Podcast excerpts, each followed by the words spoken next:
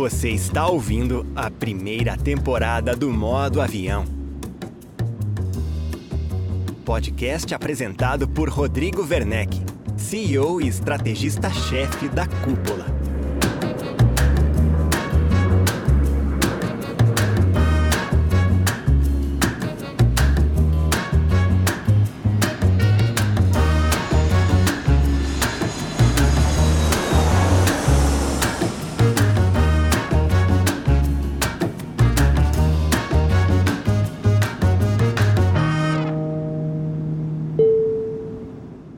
Seja bem-vindo, seja bem-vinda a mais um episódio do Modo Avião, o podcast que conta a trajetória de imobiliárias de sucesso. Eu sou o Rodrigo Verdeck, CEO e estrategista-chefe da Cúpula, hub de inteligência imobiliária com entregas de marketing, consultoria, educação e tecnologia. A atuação em nicho territorial é uma das práticas mais consagradas do mercado imobiliário no Brasil. Imobiliárias que surgem em uma determinada região ou bairro e ganham espaço transacionando imóveis no seu entorno próximo.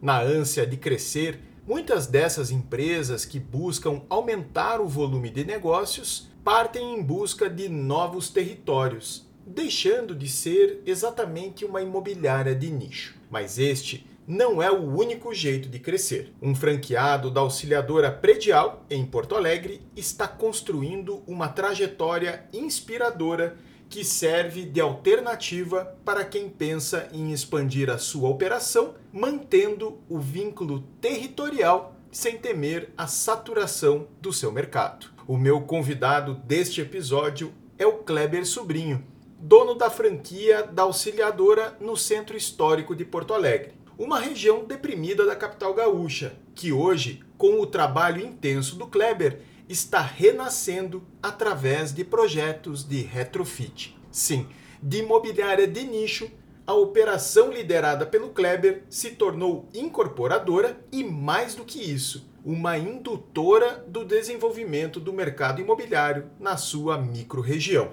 Um case de nicho mercadológico que vale muito a pena conhecer. Então, aperte o cinto e me acompanhe em mais um episódio do Modo Avião.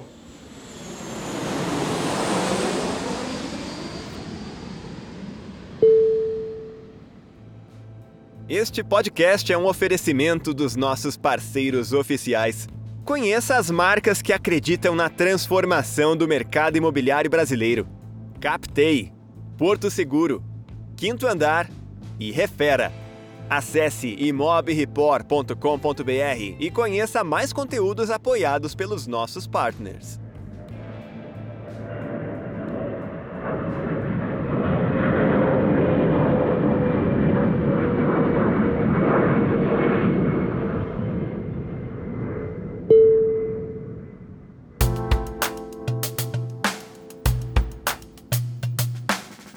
Kleber, muito obrigado por participar do modo avião, aceitar o meu convite para compartilhar um pouco da tua trajetória. Seja muito bem-vindo. Obrigado, eu agradeço aí, Rodrigo, a oportunidade de poder compartilhar um pouco do que a gente está fazendo aí em Porto Alegre. Maravilha, maravilha. Kleber, você é, para mim, a minha principal referência de atuação em nicho territorial. Você é o cara que engoliu o centro histórico de Porto Alegre. Eu queria que você me contasse um pouquinho da tua trajetória, né, à frente da tua franquia, da auxiliadora, ali no centro histórico de Porto Alegre. De onde surgiu esse projeto de abraçar uma região tida como decadente da cidade e que você hoje está contribuindo para revitalizá-la. Que legal. Eu, como corretor de imóveis, sempre acreditei que tinha que construir uma identidade. Então, desde o início, mesmo não atuando inicialmente no centro, eu acreditava que eu tinha que, de alguma forma, criar uma relevância no bairro e criar uma identidade ligada ao meu mercado. A gente sabe que o mercado imobiliário, de forma geral, é, a gente fica surfando ondas aí, né? Atrás dos lançamentos. O mercado tem essa cultura de estar sempre em busca do, do novo, do moderno. E eu, desde o início, sempre atuei no mercado de imóveis usados. Então, principalmente atendendo famílias, aí foi a minha primeira atuação. E eu percebi percebia uma necessidade de me conectar com esses clientes aí. Então, lá atrás, quando eu ainda trabalhava num outro bairro, que era o Menino Deus, eu percebia que as famílias, quando procuravam um imóvel naquela região, elas identificavam, se identificavam por, pelos prédios. Então, elas referenciavam o nome do edifício, a rua que elas queriam morar. E aí eu percebi que eu deveria construir uma identidade já ligada a esses imóveis. Teria que ter conhecimento dos prédios que estavam ali, saber ter o contato de um porteiro, de um zelador, e para que eu então pudesse também referenciar esses prédios quando os clientes me procuravam. E aí nessa caminhada, como corretor, ainda ao longo do tempo, a gente teve a oportunidade de, aí a minha esposa trabalhava comigo, eu tive a oportunidade de me tornar franqueado dentro da rede da auxiliadora predial. Né? A empresa estava muito capilarizada, já haviam várias agências da auxiliadora e tinha o centro, que ninguém queria. e aí eu sempre olhava para o centro como um bairro, pô, mas aqui vende imóveis, por que, que as pessoas falam tão mal da região, né? E aí entendia que de fato os centros urbanos eles passam por esse movimento cíclico aí, né? De as famílias migrarem, o bairro ser um bairro muitas vezes de passagem, né? E aí, então a gente acabou se tornando franqueado aí no centro. E aí quando eu fui para lá, é, no primeiro momento esse posicionamento no bairro foi uma questão de sobrevivência, era uma necessidade. Eu precisava de alguma forma me conectar com a região ali, porque enfrentava o estigma até mesmo dos próprios colegas do mercado. As pessoas falavam: tu não vai conseguir corretor para trabalhar, tu não vai conseguir eh, profissionais que vão querer continuar contigo aí, tu vai ter que pagar mais comissão. Então, os tinha... corretores vão querer pular para outros mercados. É, então tinha tudo isso, porque falavam muito mal do centro. E aí eu, ouvindo isso, tá, mas o que, que as pessoas aqui de dentro falam, né? Então, o que, qual, qual que é a relação dos empreendedores aqui, dos, das pessoas que estão aqui, tem com o bairro? Então, aí foi a partir desse, desse, desse pensamento que eu deixei de ouvir as pessoas de fora e aí passei a querer entender um pouco mais das pessoas dentro da, da região. Iniciou de uma forma incipiente, por uma questão de, de necessidade, de sobrevivência aí, é de querer de alguma forma mostrar para o mercado, mostrar para até mesmo para os corretores que tinha algo a mais no centro. Então, é, acabei iniciando dessa maneira. E se a gente olha para o mercado de forma geral, realmente, o corretor, ele não quer fazer uma associação a um bairro. Ele faz, muitas vezes, a gente vê profissionais se posicionando a um segmento. Então, a gente vê hoje, é muito comum, né, os profissionais se posicionarem como corretores de alto padrão. Então, tu te posiciona num segmento do mercado, mas tu não está ligado a uma determinada região, com um quadrante ali. Não, tu atua no mercado de alto padrão em qualquer região daí, né? Sendo que, muitas vezes, o cliente é absolutamente fiel a uma determinada região. Isso é algo característico de algumas cidades, eu sou curitibano, né? Em Curitiba, o cliente só troca de região em última instância. Ele tem o seu bairro, a sua micro-região e ele é fiel e gosta de viver naquela região e não a troca por nada. É verdade. Quando o corretor se posiciona dessa forma, digamos, um pouco um nicho de, de padrão, ele, ele muitas vezes encontra dificuldades para criar essa conexão local. Né? Isso, não muito, ainda mais porque tu acaba que é uma escolha, uma renúncia. Então, quando tu te associa o teu nome a um bairro, qual que é o receio do profissional? É justamente o, cliente não querer te procurar em determinado outro imóvel, numa, numa outro bairro, numa outra cidade. Então é, é quase que tu escolher um lado ali. Então é, a gente percebe, a mais eu, dentro de uma imobiliária que está muito capilarizada, não somente em Porto Alegre, mas também na grande Porto Alegre, fora do estado do Rio Grande do Sul, a gente vê ainda mais isso acontecendo. Profissionais não quererem associar o seu nome a uma determinada região, porque eles querem vender onde tiver negócio, né? Mas eu acreditei que eu conseguiria, no médio prazo, ter uma perenidade na minha atuação, que isso, ao longo do tempo, iria se transformar em algo próspero, que isso ia me dar visibilidade no mercado, que isso ia me trazer mais negócios. Então, acreditei nisso, só que claro que para que isso pudesse ser chancelado, né, eu de fato mudei comportamentos. Então, mudei meu comportamento de consumo, fui realmente circular pelo bairro, entender os movimentos da região, entender aí também quem era o público principal que buscava o bairro, entender também quem eram os comerciantes que estavam buscando a região. Você não investir. morava lá, né? Até então você não tinha nenhuma relação diferenciada com, com, com essa região da cidade. Fui parar lá para ter o meu negócio. Então, fui parar no centro para ter o negócio. Até então, não tinha nenhuma ligação com o bairro, não. Que interessante. E como que foi essa receptividade? Porque para quem conhece Porto Alegre, sabe do que eu estou falando, mas para quem não conhece, o centro de Porto Alegre, onde o Kleber atua, é uma região que me parece ter sido muito próspera nos anos 40, nos anos 50. Me parece uhum. que foi de fato o coração da cidade. Sim. E com o tempo, nos anos 70, 80, é uma região que acabou ficando para trás em termos de prioridade, inclusive para governos e gestões municipais. E hoje, quando você passa por ali, vindo do aeroporto, né, para acessar uhum. algumas regiões de Porto Alegre, você percebe que ela de fato tem limitações, uma estrutura viária uhum. que acabou agredindo um pouco a paisagem urbana. Como que foi essa conexão, né? Eu imagino que muitas vezes um comerciante deve ter até estranhado, né? Uma imobiliária chegando e querendo abraçar aquela região. É, de fato, sim, é um desafio, até porque o bairro, ele realmente aconteceu isso. A cidade em Porto Alegre, ela cresce do centro para grande Porto Alegre, assim, o grande bairro. E então a cidade espraiou para fora do centro centro. E o centro está numa pontinha. Então ele quase que ele ficou ilhado ali. Então as pessoas não precisavam mais entrar no centro para justamente acessar o outro lado de Porto Alegre, né? E, e, com isso, com esses movimentos que da mesmo em decorrência de movimentos da mesmo políticos, da abertura de, do comércio informal nas ruas, essa mudança aí do, de comportamento de consumo ali nas ruas, acabou afugentando principalmente a família. Então, no passado era de fato um bairro nobre, ruas lá com apartamentos e prédios emblemáticos lá. E aí depois, realmente as famílias cada vez migrando mais. Só que ao mesmo tempo, o centro ele sempre foi a principal referência de quem vem do estado. É o polo comercial do estado do Rio Grande do Sul. Então, quem busca o centro muitas vezes são pessoas do interior que vêm para estudar em Porto Alegre. A gente tem lá uma das principais faculdades de ciências da saúde do Brasil, é ali no centro, a, também a Universidade Federal. Então, realmente, muitas pessoas vêm do estado para buscar como referência Porto Alegre e acabam principalmente iniciando essa moradia no centro. Então, uma coisa que a gente identificou logo em seguida é que a nossa moeda de negócio era o imóvel de passagem, era o, o JK, como a gente chama lá, que é o apartamento, o kitnet, o estúdio, e um dormitório. Mais de 60% das buscas eram concentradas nesse tipo de imóvel. Então, o que, que a gente passou a fazer? Tem o desafio, é um bairro que não conecta a família, mas tem muito negócio de rotatividade aqui. Então, investidores. Investidores, pessoas que compram locação, pessoas que moram dois, três anos e depois revendem esse apartamento. Então tem esse giro de negócio. E a gente entendi isso. Né? Porque eu poderia. E convenhamos, é música pro, pro mercado isso, né? Porque Sim. é um giro, muitas vezes, que Nossa. você vai transacionar o mesmo imóvel algumas vezes, né? Com certeza, e a gente fez isso diversas vezes, assim, de, de realmente ficar com esse acompanhamento do imóvel, sabendo que logo em seguida esse proprietário venderia novamente, buscaria uma outra região. E uma coisa que a gente percebeu também, e que às vezes as pessoas buscavam o centro como a primeira moradia, por conta de se instalarem, mesmo não trabalhando no centro, depois elas migravam para uma outra região. Então a gente Porque criava... passavam a conhecer a cidade cidade, passavam a entender melhor a cidade. É, né? Queriam aquele primeiro elo de, de, de comunicação com o bairro, né, com, com, com Porto Alegre, e depois iam migrar para outra região, mas ali era o elo deles. Né? Então a gente, percebendo isso, a gente entendeu que, pô, preciso então focar nisso. Né? Então a gente passou a,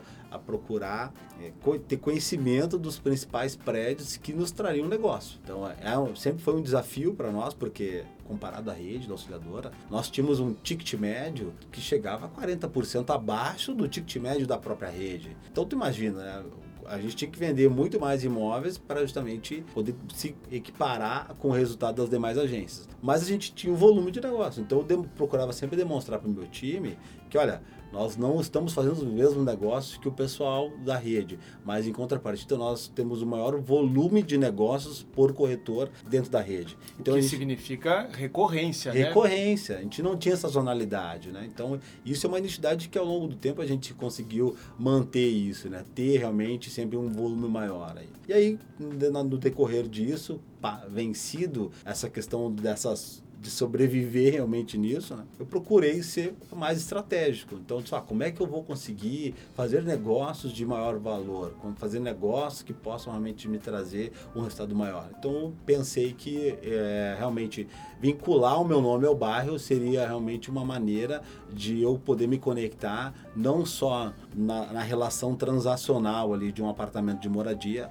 mas também participar de negócios comerciais que muitas vezes as empresas elas buscam o centro para se instalar, né? Então, aí iniciou uma, uma outra etapa aí no, no, decorrer da nossa atuação. Ali. Que legal. Me conta um pouco de como que foi essa conexão, né? Como é que você fez essa construção de marca, né? Podemos dizer, de associar de forma muito, muito incisiva a tua loja, a auxiliadora, o Kleber, inclusive, a gente já vai chegar nisso, né? Porque você aí enxerga outras oportunidades e a região. Como que esse branding, né, se, se hum. materializou? Olha, que, que eu procurei fazer, tá? Procurei realmente ir para a rua. O que acontecia no bairro? Então, o que acontece aqui no centro? As pessoas de fora falam mal da região, mas quem está aqui dentro fala o que e o que faz aqui. Então, um dos primeiros movimentos que eu criei foi é, o Centro Histórico Tem, que era justamente demonstrar para as pessoas o que o Centro Histórico tinha. E, ao mesmo tempo, eu também passei a ter uma visão mais macro do bairro, procurando entender o que estava acontecendo ali. Então, passei a entender que haviam é, caminhadas pelo bairro para demonstrar os pontos turísticos, passei a entender que ah, mais de 80% do patrimônio histórico de, de, Porto Alegre está concentrado na região do centro histórico. Então passei a contar histórias sobre, sobre esse patrimônio. As ruas também, cada rua tem realmente uma ligação, movimentos urbanos que aconteceram ao longo do tempo. O nosso bairro é o bairro que tem o maior número de praças em Porto Alegre, então passei a demonstrar isso para as pessoas. E banhado pelo Guaíba, né? Além disso, né? A gente tem essa questão também da ligação com o Guaíba. O porto alegrense, não importa se ele mora a 50 metros ou 15 quilômetros do Guaíba, esse tem uma janelinha voltada para o Guaíba, ele tem o maior prazer em falar que, que tem essa vista. É um apelo comercial, inclusive. Então, tipo, como não explorar isso? Então, eu passei justamente a ter esse comportamento de tentar conhecer as pessoas. E uma das coisas que eu passei a fazer é justamente fazer com que eu pudesse é, ter aí realmente uma conexão com os movimentos que tinham ali. E aí o que eu procurei fazer? Procurei entender quais eram os movimentos que tinham ali realmente que associavam ao bairro. Eu percebi que tinha pessoas que faziam passeios de bicicleta na região, que era o Bike Tour Poa, que circulava pelos pontos históricos. É, descobri também artistas que faziam trabalhos relacionados a pontos turísticos de Porto Alegre, e aí eu participei de um projeto que eu levo minha cidade, então para justamente retratar cartões postais da região do centro. E passei também a ter um comportamento diário de ir em estabelecimentos e vender a região. Então, de uma forma realmente sem nenhum interesse aí por trás, mas sim para poder demonstrar para as pessoas o que, que tinha ali. Então comecei a descobrir que havia um restaurantes com chefe que eram reconhecidos fora, fora de Porto Alegre, alfaiataria antigas ali, comércios ali que já faziam, tinham história que estavam já trans, tinham transcendido o centro, mas as pessoas não sabiam. Então eu procurei fazer justamente isso, demonstrar, marcar ali o estabelecimento, porque eu pensava justamente nessa conexão com os comerciantes. Porque eu disse, olha, no médio prazo, se eu realmente conseguir demonstrar para as pessoas o que tem aqui no centro e falando sobre isso, me vinculando a estabelecimento de uma maneira, contando as histórias do centro, as pessoas daqui também, comerciantes daqui, vão justamente também se associar a mim. E aí eu comecei a vincular o meu nome ao centro. E aí foi justamente ter essa ligação de realmente vincular o Kleber Sobrinho ao centro histórico. Que legal. Ou seja, contra o senso comum, né, de que o, de que o centro histórico não tinha valor, você foi lá e mostrou que sim, havia valor e a partir do momento que você levanta essa bandeira, você passa a ser reconhecido como, de fato, um embaixador daquele território. Como é que foi o resultado dessa estratégia? Essas pessoas te, te reconheceram como esse líder? Ah, você percebe que a imobiliária, de fato, passou a ser uma referência local? Sim, com certeza a gente conseguiu ter um crescimento em negócio na região, então a gente percebeu isso, até porque também uma das coisas que eu provocava o time era demonstrar, olha, o nosso market share aqui comparado à rede,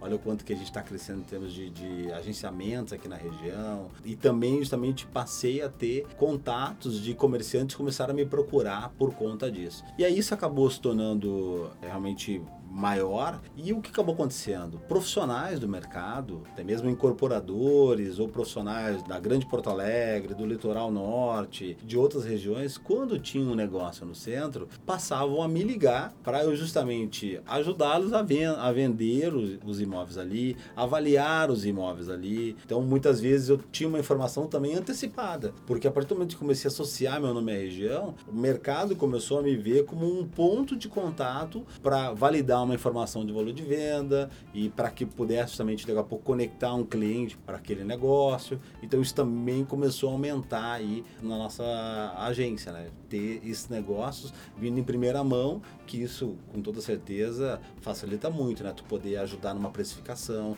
do que pegar um imóvel que já está no mercado. Então, tu consegue construir com o proprietário um valor diferente, construir uma percepção do negócio para ter maior liquidez. Então, isso foi nos ajudando a realmente angariar negócios que muitas vezes não estavam no mercado. Que legal. Para mim fica muito claro que você cria um, um, ciclo virtuoso, né, de fatos que tornam a tua marca lembrada e que se traduzem em negócios gerados lá na ponta. Um ciclo virtuoso que levou vocês à ponteira, né, à, uhum. liderança do ranking de franquias da auxiliadora, né, Kleber? É Conta verdade. um pouco dessa conquista, porque com um ticket mais baixo, né, é. do que a concorrência, transacionando muito mais, o que a gente sabe que dá muito mais trabalho você conseguiu engolir em franquias que trabalham em regiões muito privilegiadas. Sim, a gente realmente trabalhando com um ticket bem menor que a rede, mas uh, com grande volume, só que realmente atingir o resultado que essas agências conseguiam era um desafio muito grande. Só que a gente vinha construindo uma relação com empresários do bairro. E aí então a gente já conseguia acompanhar os movimentos de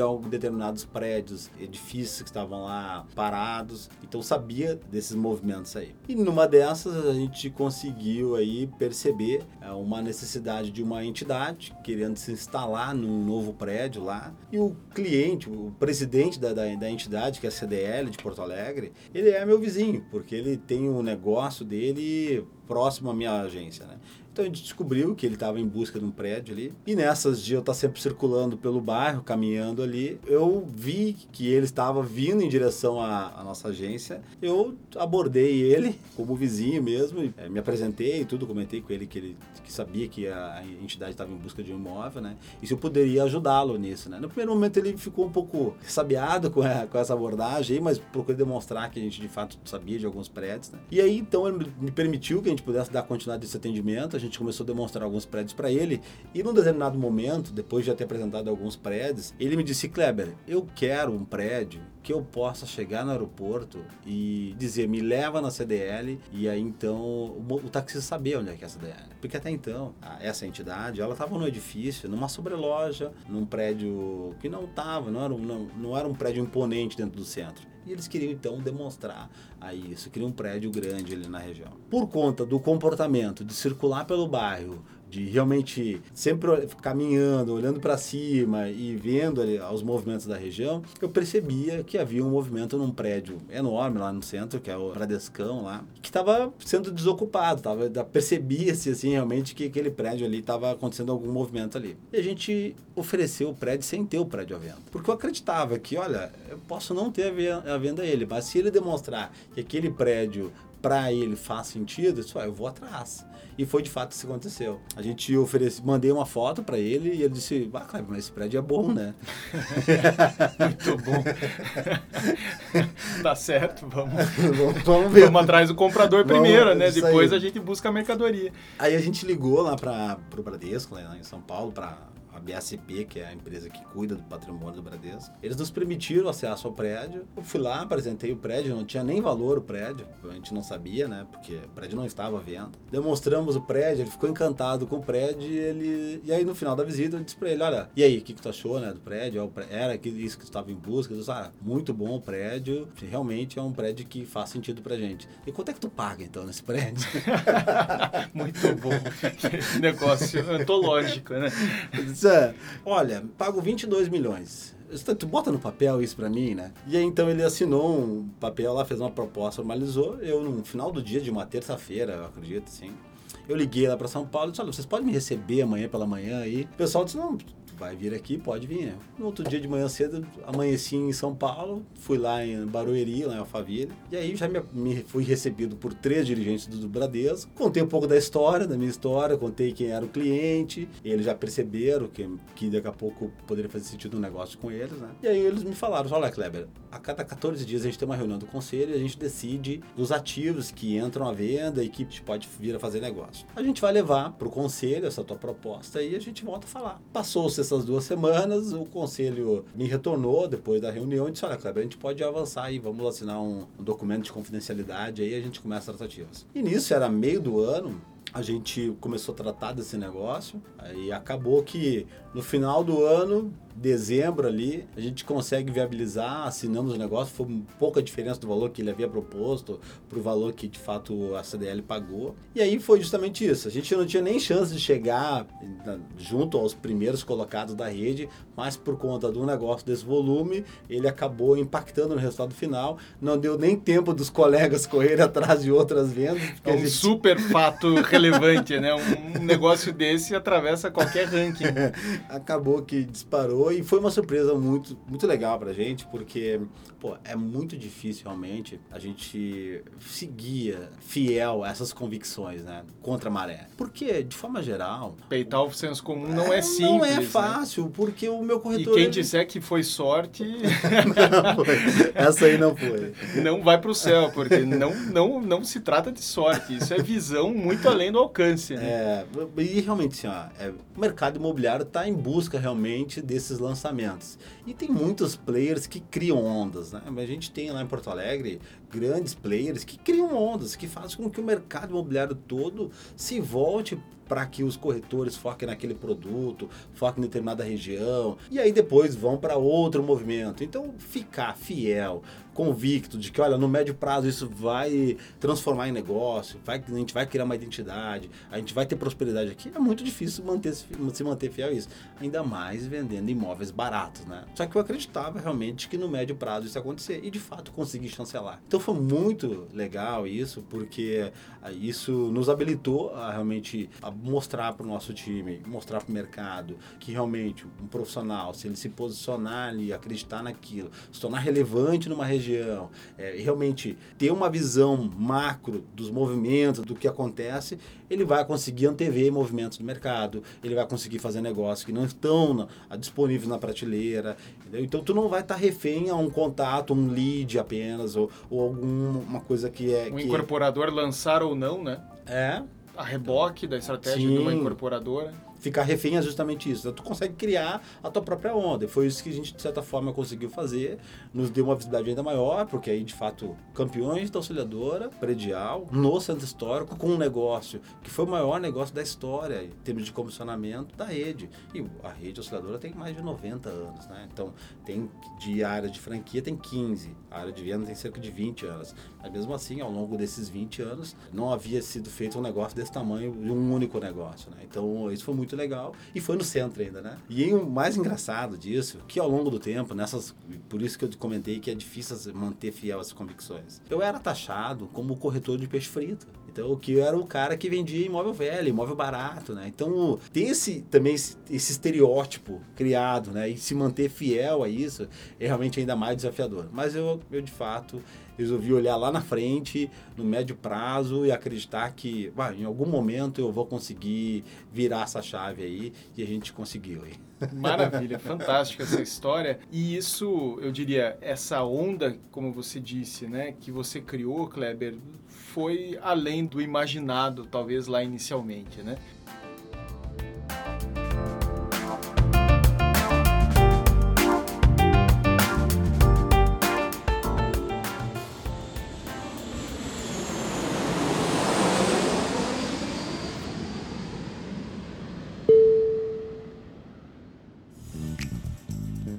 Não fique de fora dos debates mais importantes do mercado de aluguel brasileiro. Assine o Imob Aluguel e tenha benefícios exclusivos que vão te ajudar na tomada de decisões da sua imobiliária. Participe de um grupo exclusivo com imobiliárias como a sua para trocar experiências.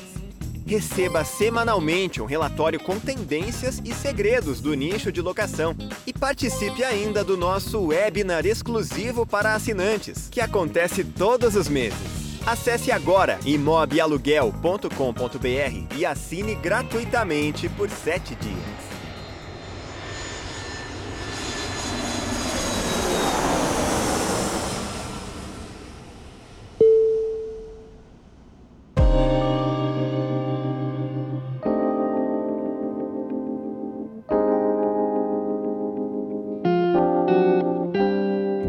contasse um pouco como que surge a Recons dentro Legal. desse contexto, né? Um contexto de especialização profunda, de vocação, de devoção ao mercado local do centro histórico e vocês de repente dão um, um salto, um novo salto, né? Alcançando aí um novo patamar em termos de especialização. Como surge a Recons? O que é a Recons? Legal.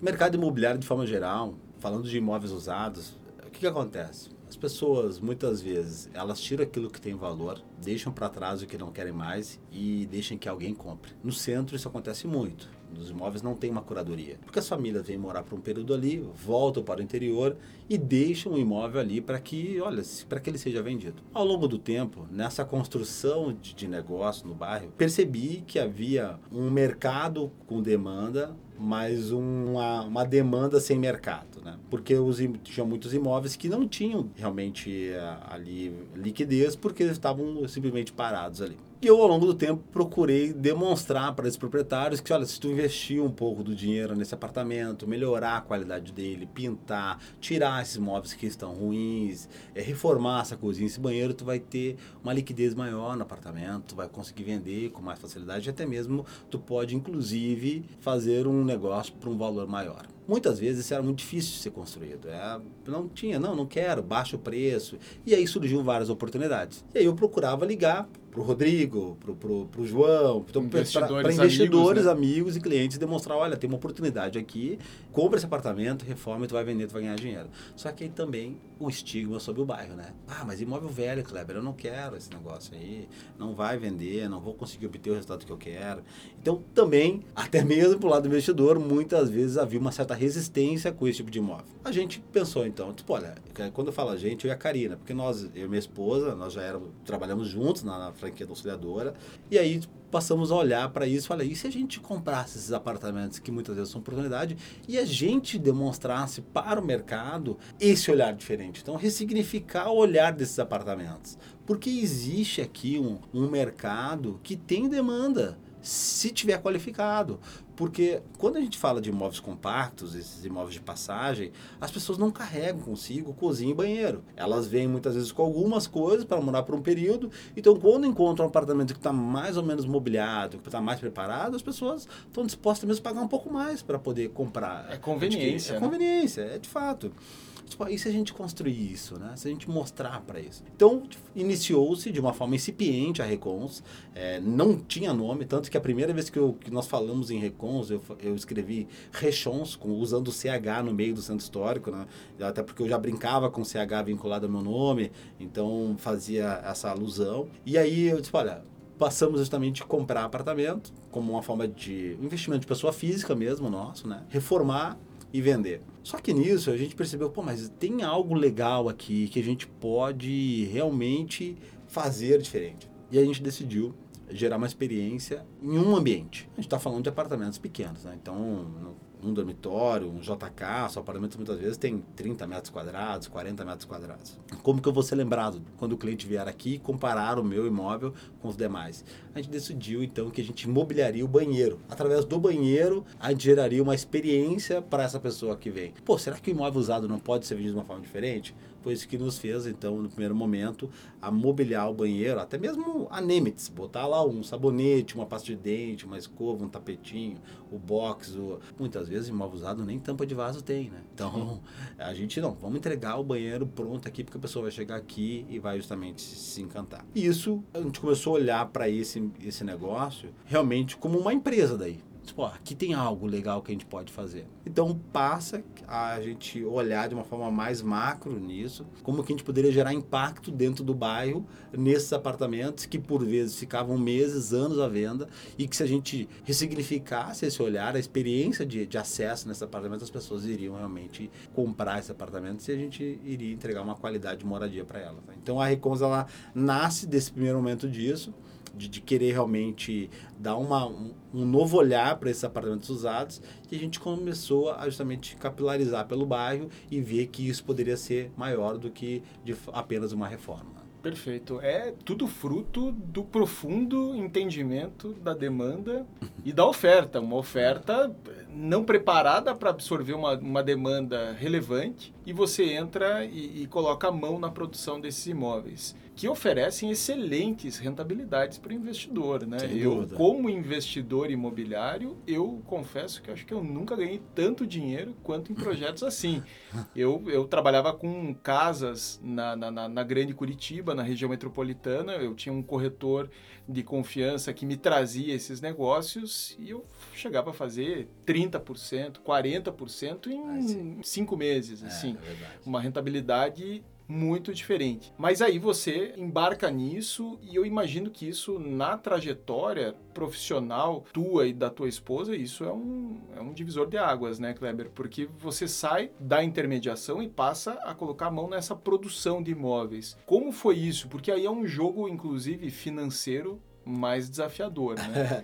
Então, justamente, acaba que isso mexeu bastante comigo, porque eu comecei a ver que tem dinheiro na mesa aqui, que isso pode realmente ser relevante do ponto de vista da vida mesmo, de negócio, até mesmo tornar algo relevante a ponto de, de até mesmo a gente seguir num, num caminho realmente mais é, focado nisso. E então a gente começa a ver, tá, mas o que a gente pode construir aqui em relação a esse mercado de poder ser relevante para justamente os clientes. Então a gente passou a ver, perceber que a gente poderia não só reformar, mas também gerar impacto no próprio condomínio. Então a gente passou a olhar para o mercado para ressignificar o olhar que as pessoas tinham pelo imóvel usado no centro histórico. Então a nossa reforma ela transcendeu a, da porta para dentro do apartamento. E, tipo, ó, tem muitos prédios ruins no centro histórico, tem muitos prédios que o hall de entrada não tem uma iluminação adequada, paredes faz muitos anos que não recebe uma pintura, que a fachada por vezes está pichada.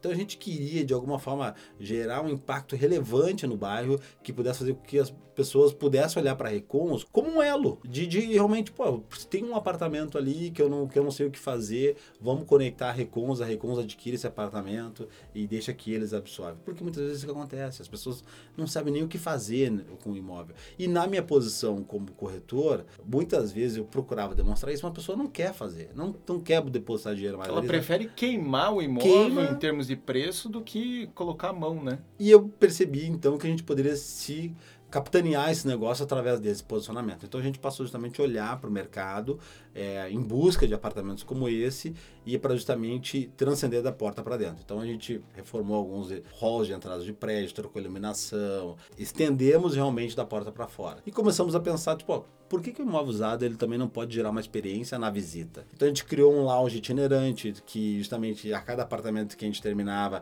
a gente criava um ambiente ali para o corretor poder fazer a visita com o cliente, gerar uma experiência naquele apartamento ali, de servir um café, servir uma água, tomar uma bebida ali que a gente levava os equipamentos para lá, no, criava realmente um lounge da Recons. Então, e passamos também olhar para alguns apartamentos e não fazer só o banheiro. Pô, será que nesse apartamento aqui a gente não pode fazer a cozinha? Será que a gente não pode fazer o apartamento todo? Então a gente começou a olhar justamente para realmente transformar esses passivos em ativos imobiliários com rapidez de venda, com liquidez na alocação, porque a gente percebia o aumento de, de, de, procura nesses imóveis para locação e muitas vezes realmente o mercado usado não tem curadoria mesmo, então sabia que a gente poderia até mesmo aumentar o valor desses negócios, ganhar mais negócios com função disso. Então a gente realmente passou a ter um olhar muito mais macro assim do bairro como todo e em busca de negócio. E aí a gente passa a olhar também não só para apartamentos, né? Tipo, ó, será que a gente não pode se tornar relevante também reformando um prédio inteiro? E aí que começou esse olhar justamente, tipo, a gente pode mudar daqui a pouco uma região, a gente pode mudar uma rua, se a gente olhar para esse negócio de uma forma diferente, né? Então, a gente vem nessa trilha agora. Fantástico. E vocês estão agora com um prédio efetivamente, né? Não é, é, figura de linguagem, não é um exemplo aqui dado aleatoriamente. Vocês estão tocando, de fato, um retrofit é. de um prédio completo, né? Me fala um pouco dessa experiência, porque isso deve ser uma grande aventura. Nossa, muito. Foi justamente isso. A gente olhando para esse mercado, a gente pensou, tipo, olha, dá para ir além, né? Será que pode ir além de um apartamento? Será que a gente não pode mudar o contexto do bairro como um todo? Eu já tinha participado como corretor de alguns projetos de retrofit no bairro, mas na relação comercial mesmo. Né? Então, ser ali um, um profissional que cria junto com o empreendedor uma percepção do que faz sentido ser feito naquele empreendimento, olha o que, que vai ter liquidez, o que não vai. Só que muitas vezes, o que, que acaba acontecendo? É, o empreendedor, o empresário ali, o foco dele é o resultado final. Então ele quer investir o mínimo e obter o máximo de resultado. Então a gente vê muitas vezes um retrofit uma maquiada, né? O retrofit é, quando a gente fala retrofit, é justamente recuperar algo existente, né? É fazer a reforma. E aí participei de alguns projetos que era o foco estava muito na questão financeira. Então, era uma maquiada realmente no prédio para ele ser vendido. Disse, ah, eu acredito que a gente pode ir além e fazer algo que realmente vá melhorar a moradia da pessoa, que vai entregar algo de qualidade, que vai realmente repensar a casa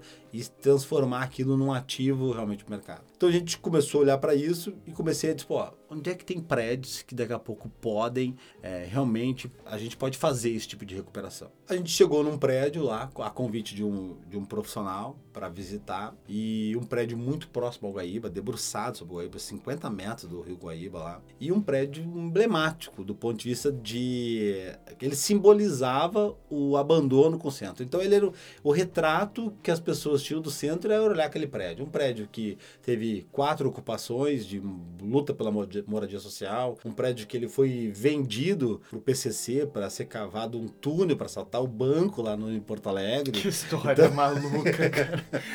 então, o negócio realmente era Pensa um prédio estigmatizado. Nossa, era um horror. Assim. Prédio tapado de lixo, nós removemos mais de 150 metros cúbicos de lixo do edifício. Então, imagina, e aí quando nós chegamos no prédio, realmente era um prédio que vários empresários já tinham passado por ali na tentativa de fazer negócio, mas nenhum deles tinha tido a coragem de realmente fazer aquilo, porque centro tem uma questão temerária em relação à, à liquidez, à, questão da moradia ali, não é um eixo principal de moradia, a gente está falando de uma via de acesso rápido, então, de forma geral, as pessoas não, não têm um movimento ali de moradia, mas ao mesmo tempo a proximidade com o Guaíba. E um movimento que eu estava percebendo que era de recuperação do centro. Sim, tem aquela revitalização né, é, da Orla do Guaíba, que começa através da Prefeitura de Porto Alegre, projeto de Jaime Lerner, ou seja, você percebeu que não estava sozinho. Não estava sozinho. Que o poder público também estava atento, né? É. E justamente,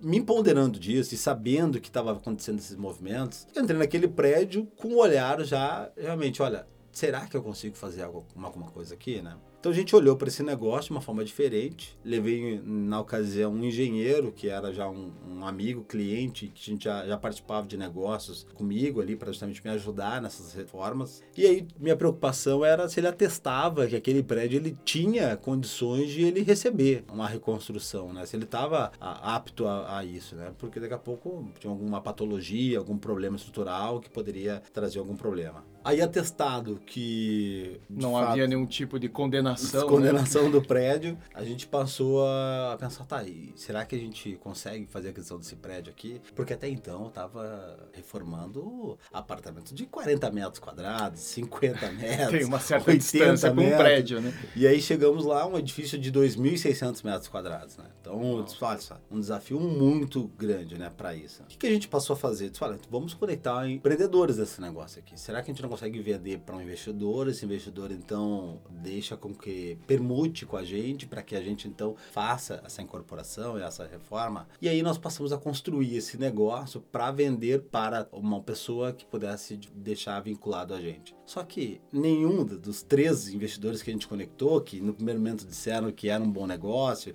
e que estariam aptos, eles se mantiveram. Eles realmente declinaram disso, porque de fato o centro não tinha ainda o plano de reabilitação aprovado, era algo ainda hum, que estava vendo ali um movimento, mas que não não não estava chancelado ainda. Então o investimento ali, o investimento alto, milionário, para não ter uma segurança. Só que o que, que eu procurei fazer? Disse, olha, eu não quero voltar atrás disso, eu quero fazer com que isso aconteça. Eu procurei buscar reuniões dentro da prefeitura e dentro da Secretaria Municipal do Meio Ambiente para entender os profissionais que estavam lá atuando no governo, o que, que eles poderiam daqui a pouco transparecer de movimentos que pudessem me empoderar, desacreditar que isso não, dá o peitaço que vai dar certo. E eu justamente procurei fazer isso. Eu já tinha uma, uma referência no, no, bairro, né? Isso me ajudou nesse trânsito aí com a prefeitura. Comecei a marcar reuniões com secretários, com o vice-prefeito, com as pessoas ali e comecei a debater. Olha, como que tá vendo isso? Tem algum prognóstico? Porque até então, o centro, os projetos ali, eles tinham que passar por um EVU, um estudo de viabilidade urbanística, um comitê que avaliava cada projeto e dizia, olha, concordo, não concordo. Só que dentro desse comitê tem todo que tipo de pessoas, partido e, e tudo mais. Então, que muitas vezes a favor, contrários. Então, era muito temerário tomar uma decisão milionária de comprar um prédio e acabado. Numa, num, num comitê, digamos, imprevisível. É, imprevisível, né? sem realmente saber se ia conseguir aprovar o projeto. E outra, era um prédio que, se eu adquirisse ele, eu não conseguiria locar. Um não habitável, um prédio realmente acabado, tapado de lixo. Mas nesse trânsito e percebendo realmente que havia ali algum movimento de recuperação, nós apostamos no negócio. Aí a, a Recons adquire o prédio. Aí nisso eu penso, eu não tenho habilitação técnica para reconstruir um prédio, eu não tenho conhecimento para isso. O meu cliente, amigo aí, é, na ocasião, Toniolo, chamo ele para o negócio e disse para ele, olha, vamos reconstruir esse prédio juntos. Construímos uma SPE, coloquei ele como sócio nessa SPE. Adquirimos o prédio então através dessa SPE e passamos a, a justamente construir aí um modelo do prédio para poder ser aprovado na prefeitura. Nesse pensamento, como é que eu formo essa tríplice? Eu precisava de um arquiteto que tivesse um trânsito dentro da prefeitura que pudesse justamente fazer com que esse prédio fosse aprovado, porque era a preocupação de daqui a pouco ser trancado, né? Pegamos um profissional que trabalhou muitos anos no CAL, que além de arquiteto também era engenheiro e era morador do centro. então, formada tríplice, conseguimos aí pensar num projeto que recuperasse não só o edifício como todo, mas também traria vivacidade para aquela quadra, que tivesse uma fachada ativa, vários pensamentos aí que realmente que fariam com que esse prédio pudesse ter um, um trânsito dentro da prefeitura que pudesse emplacar como um, algo motivador para esse novo olhar para o centro. E aí nessa acaba que logo em seguida a gente comprar esse prédio sem ter nenhuma previsibilidade de quando ele seria aprovado. Dois meses depois, o plano de reabilitação do centro é sancionado na prefeitura de Porto Alegre e o que nos colocou à frente, porque nós já tínhamos protocolado o projeto de aprovação e nós acabamos sendo o primeiro projeto aprovado dentro do plano de reabilitação do centro. Aí foi realmente um golaço. Nós acabamos estampando todas as capas de jornais. Compraram na baixa, né? Compramos na baixa. Compraram o terreno quando não valia nada, né? O, o prédio é. quando não valia nada. E eu imagino que a aprovação desse projeto puxou a valorização dos imóveis. Sim. Desses imóveis para cima, né? Muito. E a gente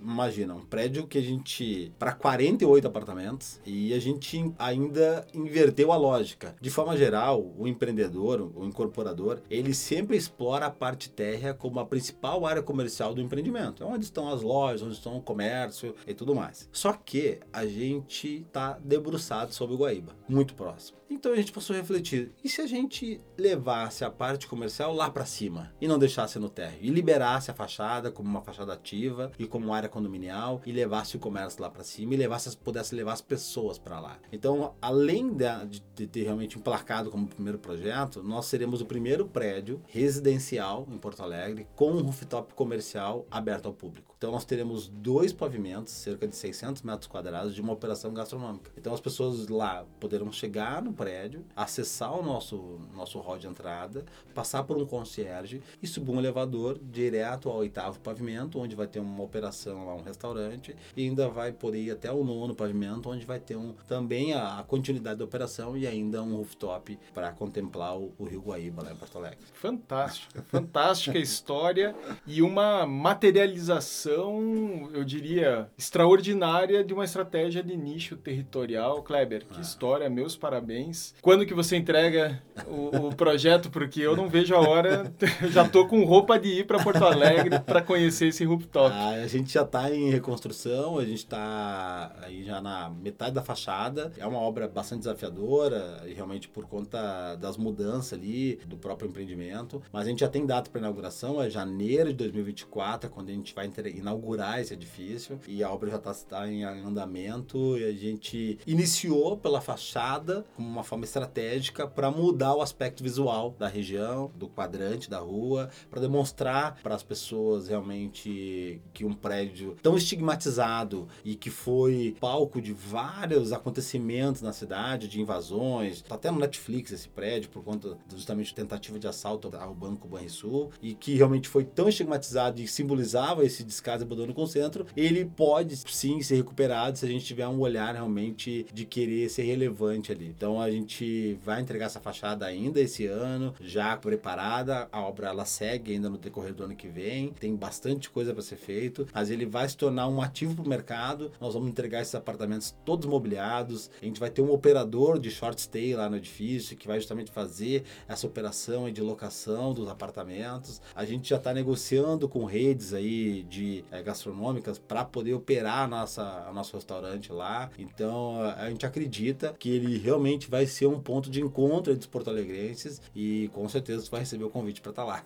Maravilha, maravilha. Kleber, para mim, é, o teu case ele é absolutamente extraordinário porque ele consegue entregar muito além da especialização territorial, mas ele mostra as possibilidades que existem diante de uma imobiliária com visão, de um empreendedor com ousadia. Sim, uma imobiliária ela tem um ativo fabuloso que é a inteligência de mercado, a visão mercadológica que muitos investidores não têm e ela é capaz de deter esse conhecimento e a partir disso gerar rentabilidades extraordinárias. Esse exemplo, né? Se comprou um, um prédio estigmatizado que ninguém via valor na cidade, num ambiente de aprovações incerto, você conseguiu abraçar e, e virar esse jogo hoje, tá puxando, né, toda a região. Imagino o reconhecimento que você obteve, né, junto às Sim. autoridades, porque é um, um first mover, né, que peitou o senso comum. E eu imagino o quanto novas oportunidades vão se apresentar para você. Você já deve estar tá sendo muito procurado, né? É, isso é muito legal porque de fato me abriu uma, uma janela realmente de, de, participar de outros movimentos. É, porque isso é uma preocupação minha. É, no momento que nós constituímos a Reconza e passamos a olhar para esse mercado de uma forma mais macro, de poder realmente ser relevante no bairro, a gente pensou, tá, como que a gente, do tamanho que nós somos, não sermos engolidos a partir do momento que agora tem um plano realmente de reabilitação do centro e que outros players poderão vir para cá e de fato se sobressair perante a nós, né? Então eu, eu justamente acelerei esse posicionamento ainda maior, né, da Recons, para poder me associar a esses players se eles vierem para cá, para que eles consigam perceber na Recons, pô, por que chegar ali sem conectar com o Kleber, né? Conectar com a Recons, que tá fazendo um trabalho, que já tem expertise, que tem conhecimento imobiliário e eu consigo justamente transitar nesses dois mundos, né? Hoje, numa posição como especialista do mercado imobiliário, sabendo o que está acontecendo ali, sabendo o que, que pode ser incorporado e recuperado e também justamente já atuando na incorporação. Então, eu me associei hoje ao Sinduscom, eu sou de fato incorporador já, então passei a justamente participar da, da comissão da indústria imobiliária e para outra rede de profissionais incorporadores também posso ter relacionamento comigo, não só o mercado imobiliário, mas também o mercado da incorporação, para que justamente possa participar de novos negócios. A gente já está estudando outros três prédios para justamente fazer retrofit. Nós já adquirimos um outro terreno, daí para uma incorporação do zero, um terreno que estava lá parado, baldio e que a gente pode justamente fazer recuperação.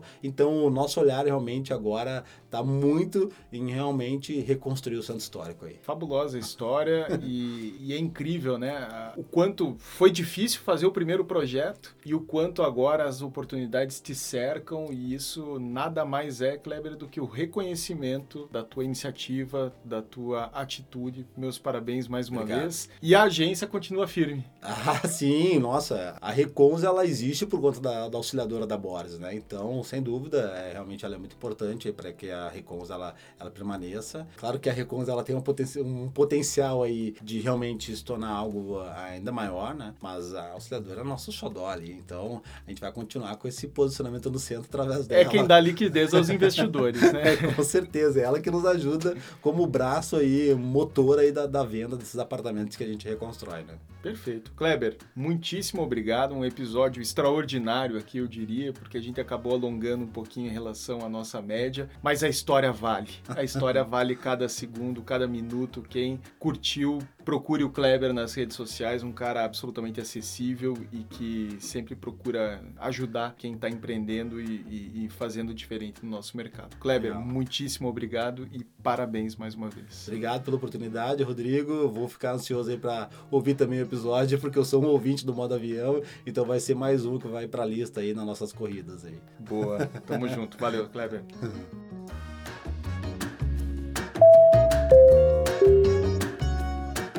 Gostou deste conteúdo?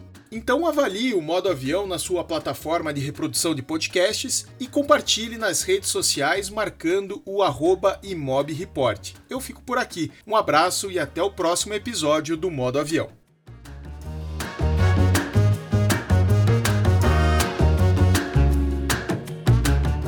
Você acabou de ouvir o podcast Modo Avião, apresentado por Rodrigo Werneck. Roteiro de Rodrigo Werneck. Produção Renato Lopes. Edição por Dice Masters Podcasts e Multimídia. Voz nas vinhetas e spots Rodrigo Arende. Projeto gráfico Alexandre Lemos. Realização Imob Report e Cúpula.